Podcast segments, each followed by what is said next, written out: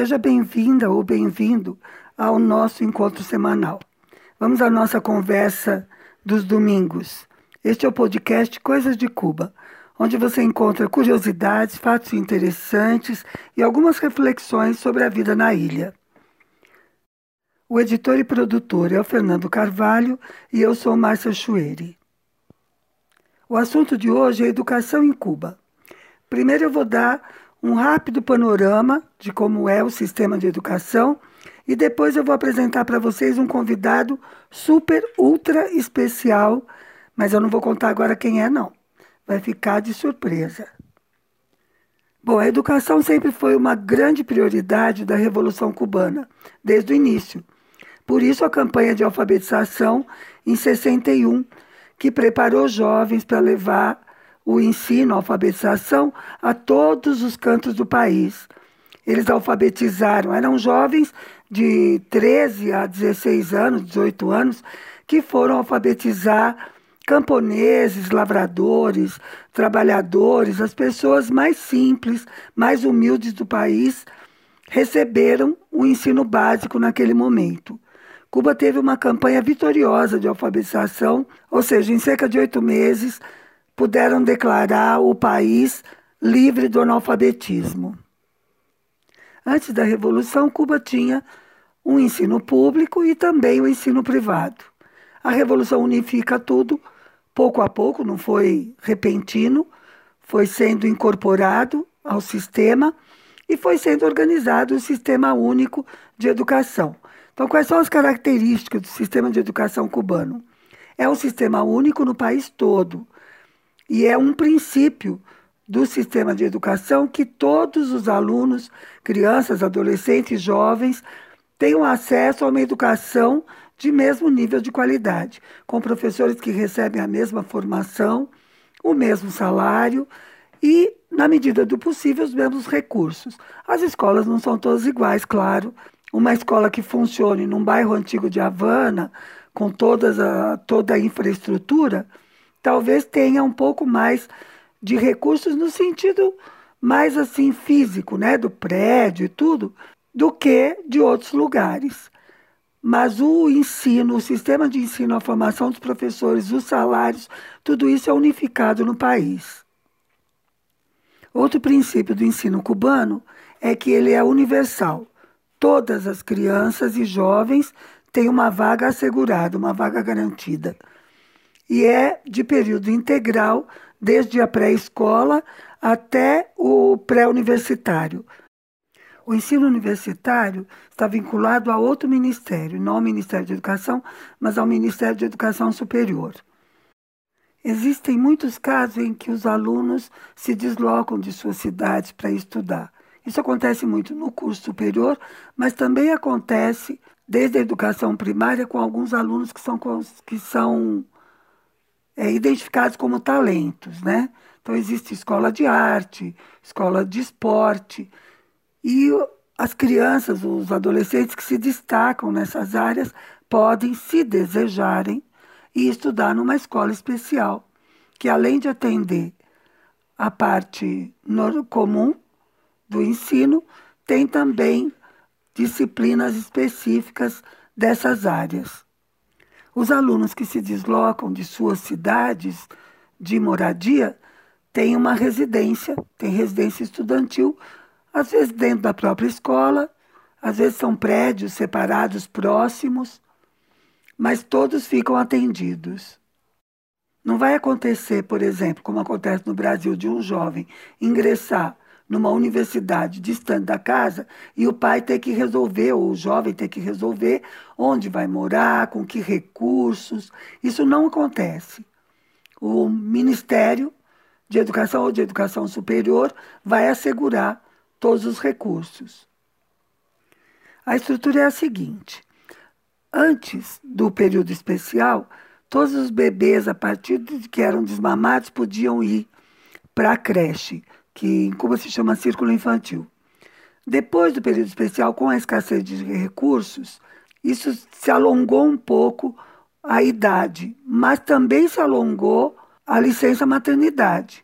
Então, a licença maternidade em Cuba é de um ano, remunerada, e pode ser prorrogada por mais um ano sem remuneração, mas com a garantia do emprego e que pode ser exercido tanto pela mãe quanto pelo pai.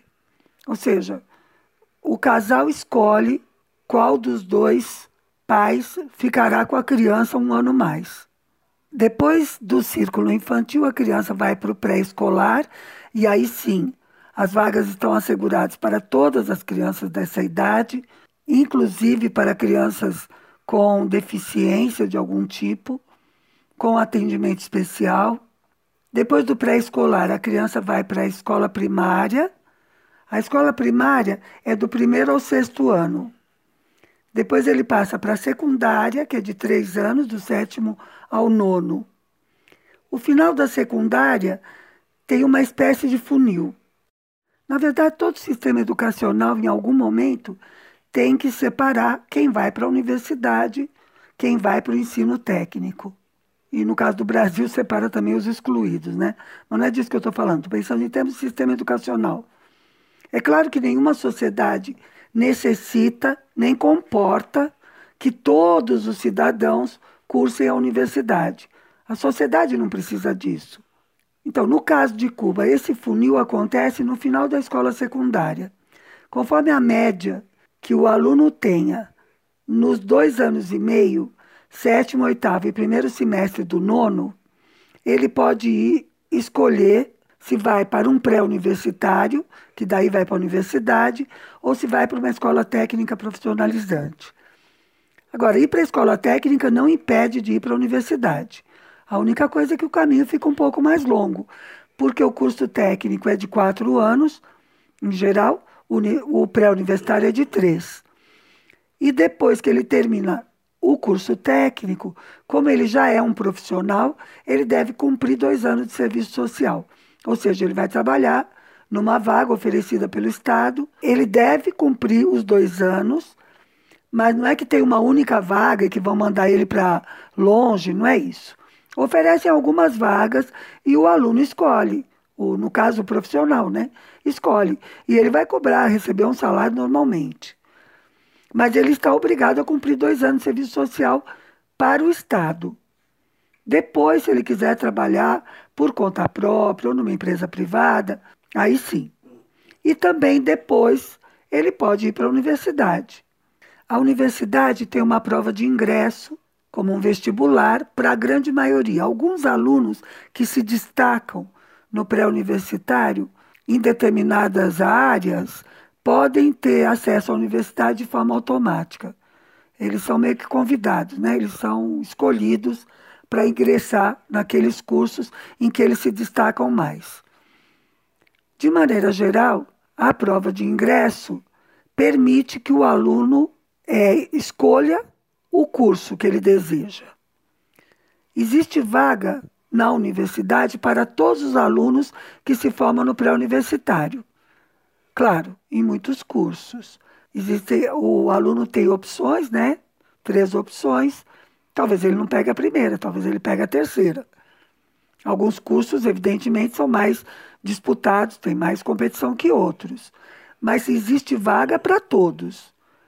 Todo mundo que vai para o pré-universitário pode ingressar na universidade.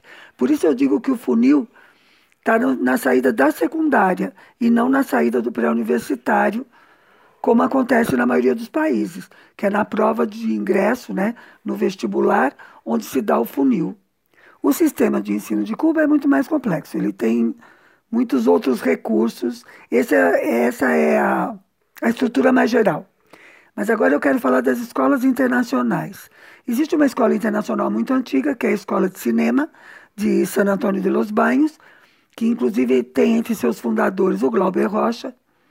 É uma escola muito respeitada no mundo inteiro, que formou grandes cineastas, muita gente de cinema, mas até onde eu sei é uma escola paga. Deve existir também bolsistas. Mas os alunos estrangeiros que estudam lá pagam. Não é uma escola muito cara, mas é uma escola paga. Afora isso, Cuba tinha duas escolas internacionais. Hoje ela tem a escola de medicina, a ELAM, Escola Latino-Americana de Medicina, que é para alunos latino-americanos, mas na verdade recebe alunos de muitos outros lugares. Mas uns anos atrás, Cuba tinha também a Escola Internacional de Educação Física e Deporte. E é sobre essa escola que nós vamos conversar hoje. As escolas internacionais, na verdade, são uma demonstração de solidariedade de Cuba, porque recebe alunos de muitos países de forma gratuita. Os alunos são bolsistas, eles têm residência, alimentação, recebem todos os recursos para estudar e se formar. Muitos médicos são formados assim e também muitos professores de educação física se formaram na Escola Internacional em Cuba. E hoje nós vamos conversar com um deles, um professor de educação física brasileiro que se formou em Cuba. E eu disse no começo que era um convite, que era um convidado, perdão, muito especial. E ele é muito especial mesmo porque ele é meu filho, tá? Eu vou apresentar para vocês o Rafael. Rafael, seja bem-vindo. E agora se apresenta aí para o público. Oi, boa noite. É um prazer estar por aqui. Então, como ela disse, eu fui aluno da IEFD. Entrei na IEFD em agosto de 2003 e concluí em 2008. Hoje em dia eu sou professor de educação física, trabalho na prefeitura de Guarulhos. Rafa, agora eu vou te pedir para você dar assim, um panorama geral da escola. Faz uma introdução da nossa entrevista, dando informações gerais aí. Bom, então, a, IEFD na época era uma escola internacional de educação física e esportes. Era uma universidade feita para receber alunos de, de vários países. Entre as regiões estava América Latina, Caribe, África e o, sud, e o Sudeste da Ásia. Então eram 1.500 alunos de 75 países. No caso, eu, como eu disse antes, eu entrei lá em 2000 e 2003. Eu era da quarta geração de alunos da EFD. 75 países? Ah, nem todo mundo sabia falar quebolar série, né? Claro que uma minoria devia ser falante de espanhol, não? Como é que fazia com os alunos que não eram falantes de espanhol, que não tinham espanhol como sua língua materna?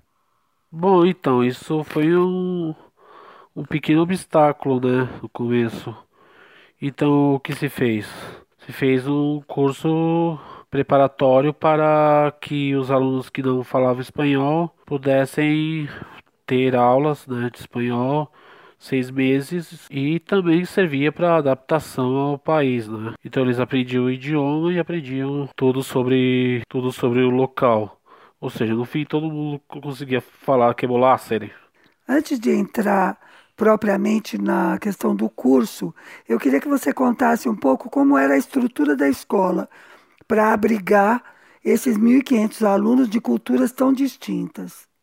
Bom, então, a gente a gente ficava dentro da faculdade, né? Então, lá tinha a gente ficava albergado lá, nós tínhamos ficávamos em quartos e que dividíamos entre 10, 12 pessoas em prédios, né? Aí tínhamos, tínhamos refeitório, tínhamos, tínhamos lavanderia, médico, dentista, tinha até às vezes uma cafeteria para quem quisesse tomar um lanche entre as, entre as aulas, os treinamentos, etc. Tinha academia para quem quisesse fazer um pouco de, de musculação, tinha os campos, as, as pistas, né, para correr, campo de futebol, quadra para vôlei, basquete.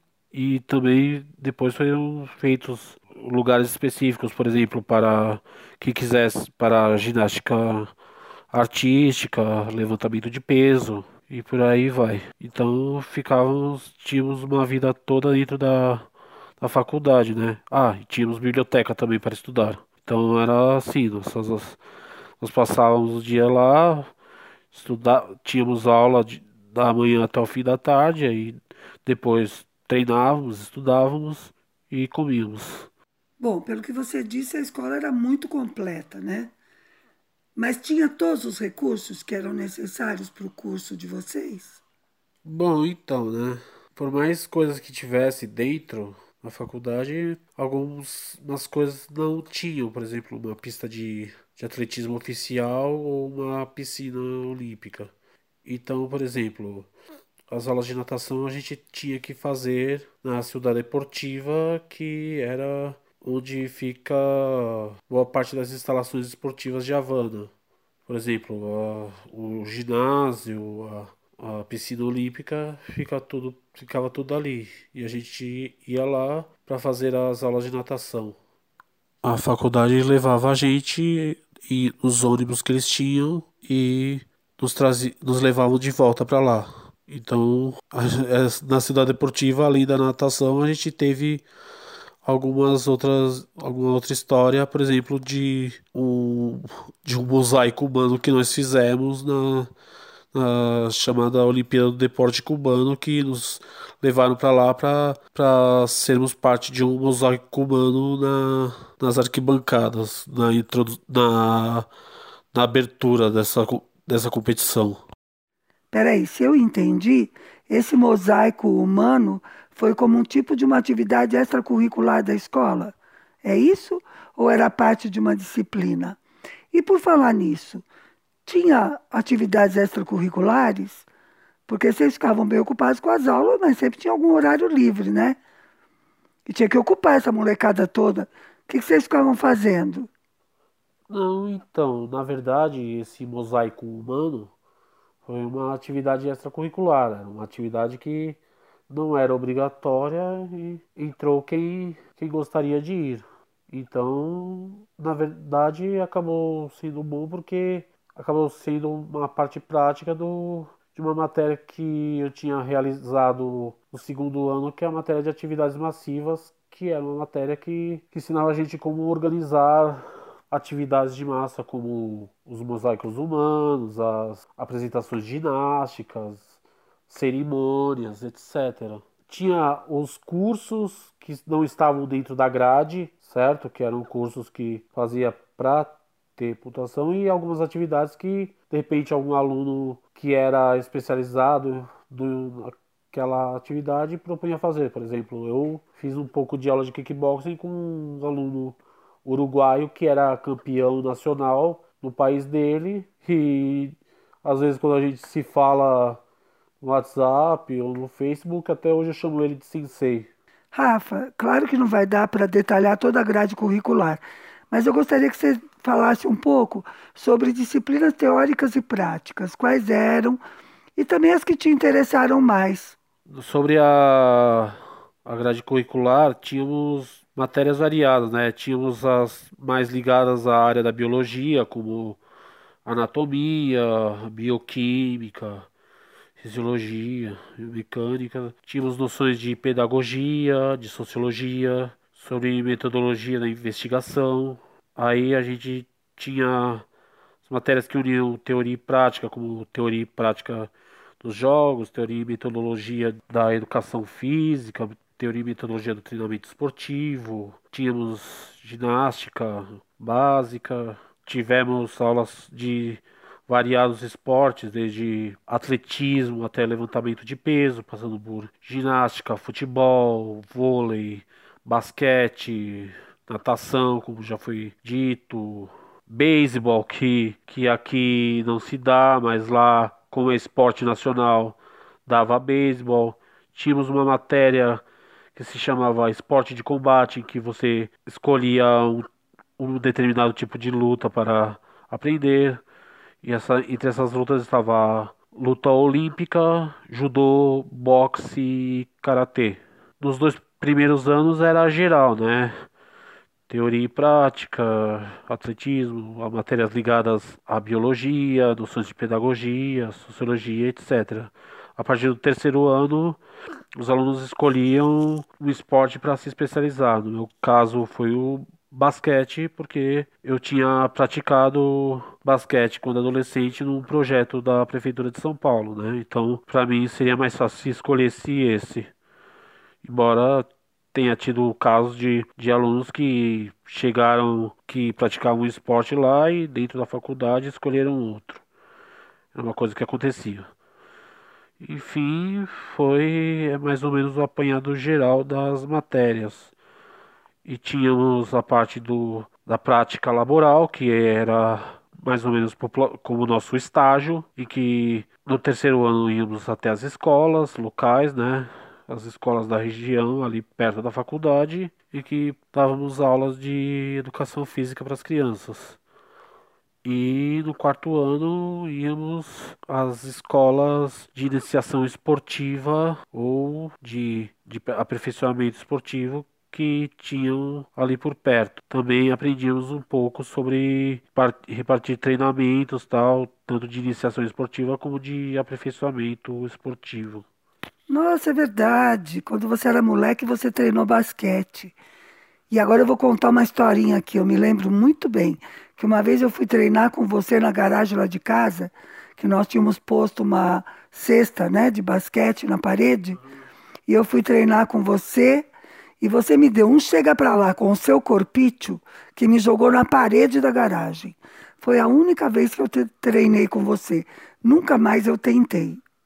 Agora, mudando de assunto, eu vou fazer uma pergunta que eu tenho certeza que muita gente quer saber. Vocês tinham filosofia marxista? Tinha algum tipo de matéria, de atividade para fazer formação política dos alunos? Não, muito pelo contrário, não tinha nenhuma natureza doutrinadora no curso. A gente tinha, assim, algumas matérias de conhecimento geral. Tínhamos espanhol, tínhamos informática, história geral, história da educação física, sociologia da educação física, que visava uma formação mais global, uma coisa mais integral não só que a gente conseguisse impartir aula, mas explicar o porquê a gente, porquê a importância da educação física na sociedade, né? Então eles sempre visavam a integralidade do estudante do profissional. Peraí, agora me explica uma coisa. Se a sua faculdade era em Havana, em verdade, em São José de las Lajes, não? Que agora já não é mais Havana. Agora é província de que naquele tempo era Havana Campo. Bom, mas se a sua faculdade era em Havana, como é que você foi parar em Santiago de Cuba no último ano? Bom, então, né? Lá no, em Cuba, o curso de educação física dura cinco anos. No quinto ano, a gente escreve nosso trabalho de conclusão de curso e dá a prática laboral dentro dos, das escolas de iniciação ou aperfeiçoamento desportivo. No, no, nosso caso, a gente era enviado para três províncias diferentes: Pinadel Rio, Camagüey e Santiago de Cuba. Eu, no caso, fui parar em Santiago, mas eu tenho que confessar uma coisa. Eu, como aluno que não falava espanhol, como aluno brasileiro, eu deveria estar em Pinar. Só que eu fiz um, um trato ali, uma troca com um aluno do Uruguai que ele precisava estar em Pinar para estar mais perto de Havana por causa da, na época, namorada dele. Então fizemos esse arranjo, então acabei indo para Santiago e ele ficou em Pinar. Dá para dizer que eu salvei o casamento dele, tá? E me agradeço até hoje por isso. Então, fui para Santiago e lá fiz o meu quinto ano em que fiz minha meu trabalho de conclusão de curso e que, que fiz a minha prática.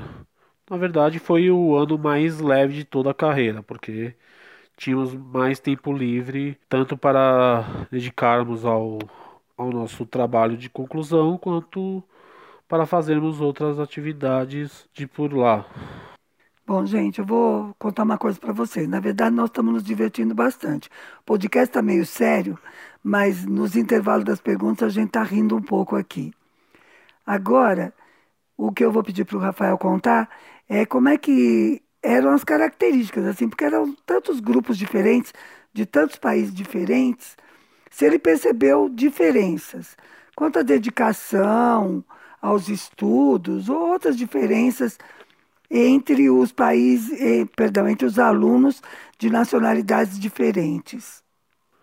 Então, uma coisa que eu percebi assim, né, que entre os alunos que não falava espanhol, havia uma maior, uma maior dedicação, uma maior força para que eles pudessem falar o idioma, pelo menos a grande maioria, para se fazer entender. E alguns que se destacavam nesse sentido eram os asiáticos, que, que muitas vezes não falavam outros idiomas e tinham que aprender espanhol e meio que se adaptar.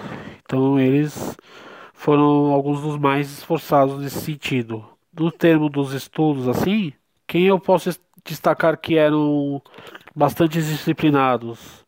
Entre os sul-americanos, eu posso destacar muitos paraguaios, os uruguaios, um pouco os argentinos, como os mais afeitos ao estudo. Entre o pessoal da América Central, se destacavam os guatemaltecos nesse sentido de dedicação aos estudos. Entre os mais relaxados, posso dizer que, que os caribenhos, né, os caribenhos de língua inglesa, os jamaicanos, a galera da, das Bahamas tal, eram um pouco menos afeitas, mas em, de, em compensação eram, eram os que davam as melhores festas. Posso imaginar uma festa do grupo da Jamaica. Esses detalhes você nunca contou para mamãe, né, Bicho? E já que estamos falando de diversão, conta aí quantas namoradas você teve. Porque se o teu amigo uruguaio casou, com certeza todo mundo namorou bastante. Conta para nós como é que foi para você isso. Bom, eu não sou uma pessoa exatamente de traquejo social avançado. Da, posso falar que namorada, namorada eu tive duas.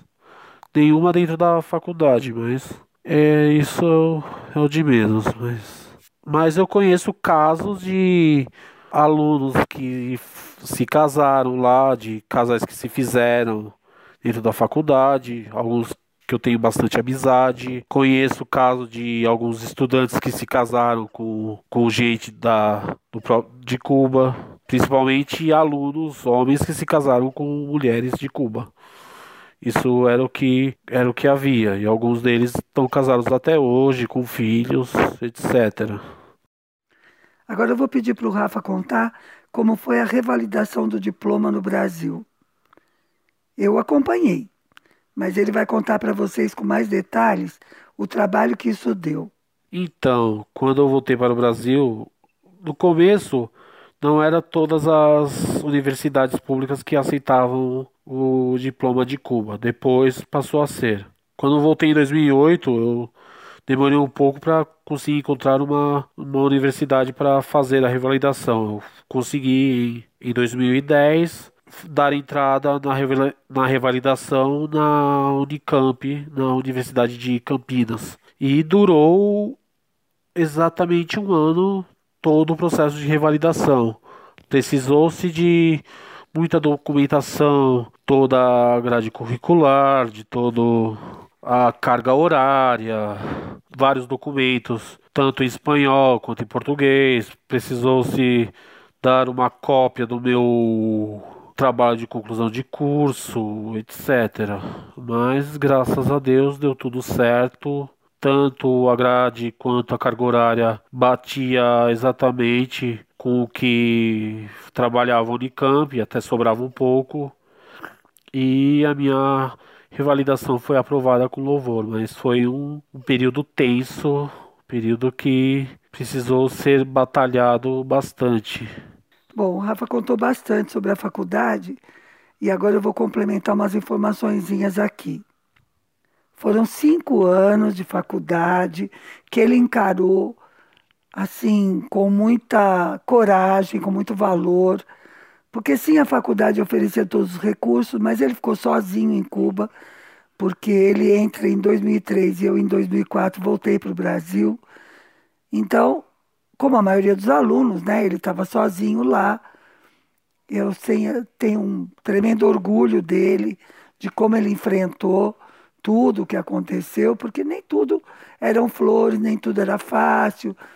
De vez em quando faltavam recursos, uma vez, por exemplo, a faculdade recebeu uma carga enorme de calamar, então ele, depois de uma semana, disse que a faculdade inteira cheirava calamar, que eles estavam comendo calamar todo dia no almoço e na janta.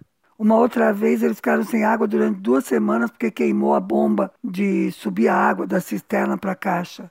Enfim, pequenos percalços, na verdade, diante do tamanho dessa obra maravilhosa, né? de educar 1.500 jovens de tantos países é, para formar profissionais de educação física. Eu quero finalizar dizendo que essa escola, como a Elan também, são exemplos maravilhosos da solidariedade cubana, da solidariedade da Revolução Cubana, e que a EIF, a escola em que meu filho estudou, infelizmente fechou por escassez de recursos. E então isso a gente deve ao bloqueio, né? Que a solidariedade de Cuba não possa cumprir-se de maneira plena como eles também desejariam, é responsabilidade do bloqueio norte-americano, comercial, financeiro e econômico contra Cuba. Nós estamos morrendo de rir aqui porque eu tentei gravar sem microfone. Agora eu vou pedir para o Rafael se despedir e depois eu finalizo. Bom, foi um prazer aqui compartilhar esses momentos com vocês, todas essas histórias, esses momentos, esses cinco anos que eu vivi em Cuba, que eu estudei, que me formei, me tornei um profissional, que me tornei uma pessoa melhor. Espero que agradem esse, esse podcast, essa pequena pérola para vocês. Um abraço, uma boa noite. Bom, vocês conheceram o meu filhão, que acaba de fazer 40 anos e que é professor da rede municipal de ensino de Guarulhos, como ele explicou no começo, e que é um tremendo professor, super amado pelos alunos. De vez em quando aparece no Facebook umas fotos dele agarrado pelas crianças. E agora eu também estou me despedindo. Espero que você tenha gostado desse podcast um pouco diferente. Eu adorei fazer com o meu filho. Faz meses que nós estávamos preparando e finalmente a gente conseguiu se encontrar e fazer. E eu espero você no próximo domingo com outro episódio de Coisas de Cuba.